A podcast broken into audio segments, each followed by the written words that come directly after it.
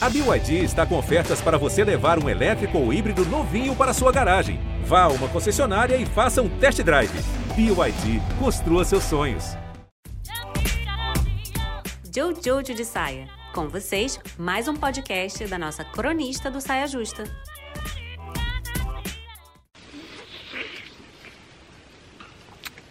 Ter um corpo é tipo assim, tudo. São tantas demandas e sensações disponíveis para corpo, sabe? Tipo, tem a sensação de bichos entrando no olho. Isso é uma sensação disponível para o corpo humano.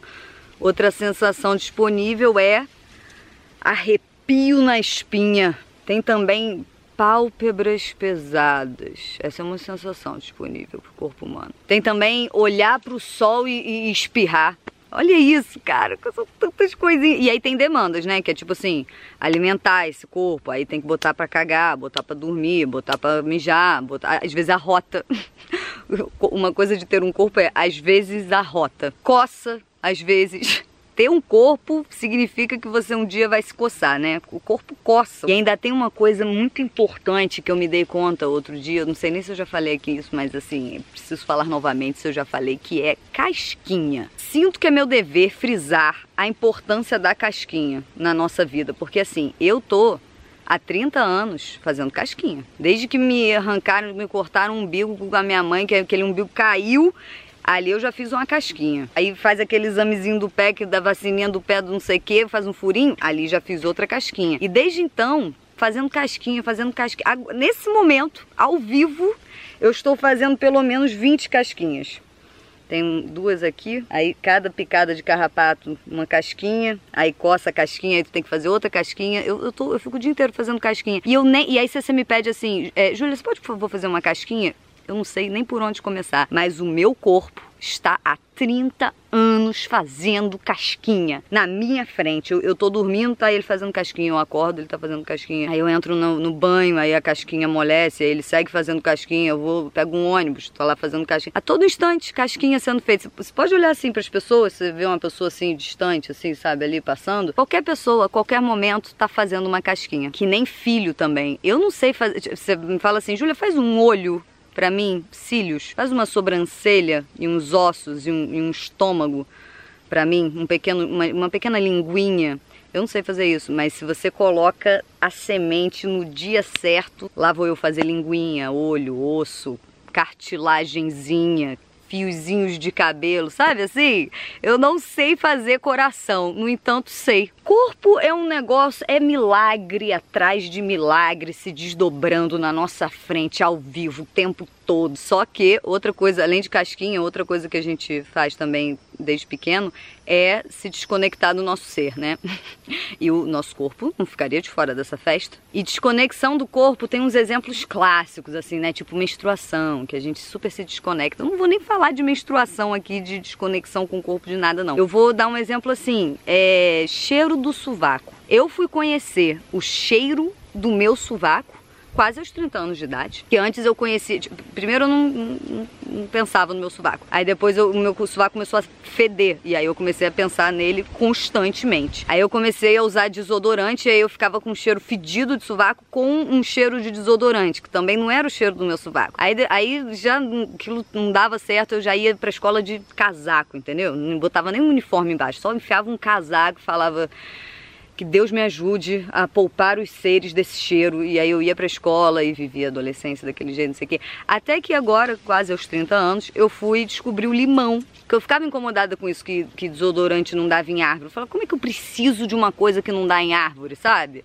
Como é que um, um corpo que foi feito de, de nada que sai da indústria precisa da indústria para viver aí em sociedade. E aí eu descobri que tem um desodorante que dá em árvore que chama limão. E aí eu comecei a usar limão como desodorante. E aí o que, que o limão fez? Ele não acrescentou um cheiro no meu sovaco, ele tirou os cheiros do meu sovaco. E aí o que restou lá atrás?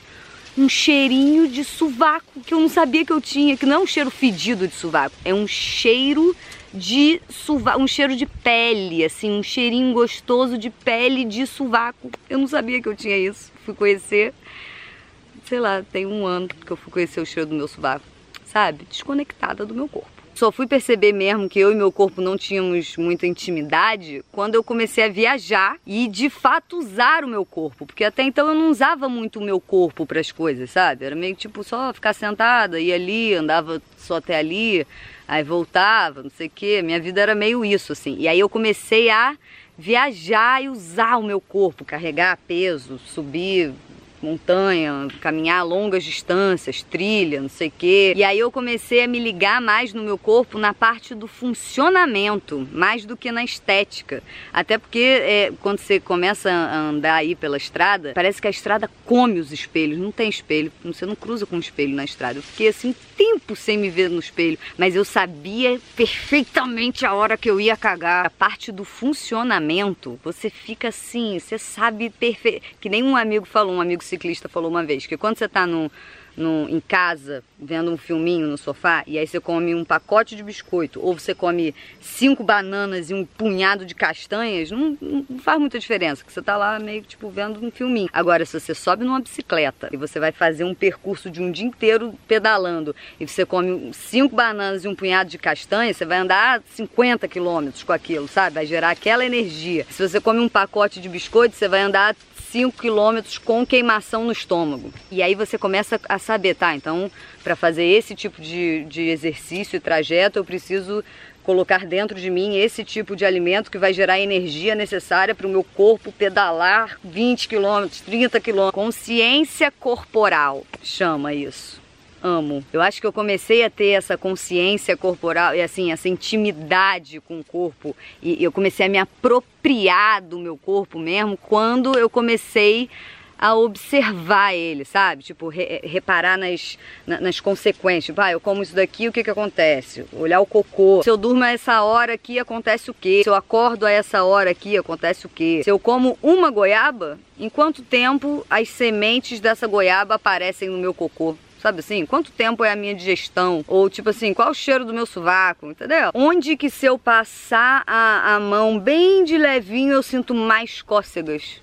Sabe? Tipo, aqui não sinto tanto, agora aqui já sinto um pouquinho mais. Ainda teve uma data importante que foi quando eu comecei a, a ir pro mato mais, assim, comecei a cagar no mato, que você cava um buraco e aí você faz um cocô. E aí esse processo de, de cavar um buraco e agachar eu reparei nas primeiras vezes que eu não sabia mirar o cocô no buraco, porque eu não sabia exatamente onde ficava o buraco, o meu buraco, sabe assim? Eu fico observando o mundo acontecendo e aí eu percebo que que quando a gente fala sobre se apropriar do nosso corpo, cai muito num lugar de porque, né, tanta coisa já aconteceu que a gente acabou chegando nesse lugar de, de, de que se apropriar do seu corpo é, é, impor limites para que os outros não se apropriem do seu corpo. Eu vou me apropriar do meu corpo, então você não toca no meu corpo, você não vai mandar no meu corpo, eu mando no meu corpo, não sei. Só que depois desse processo, que é super importante de você impor os limites de fora para dentro,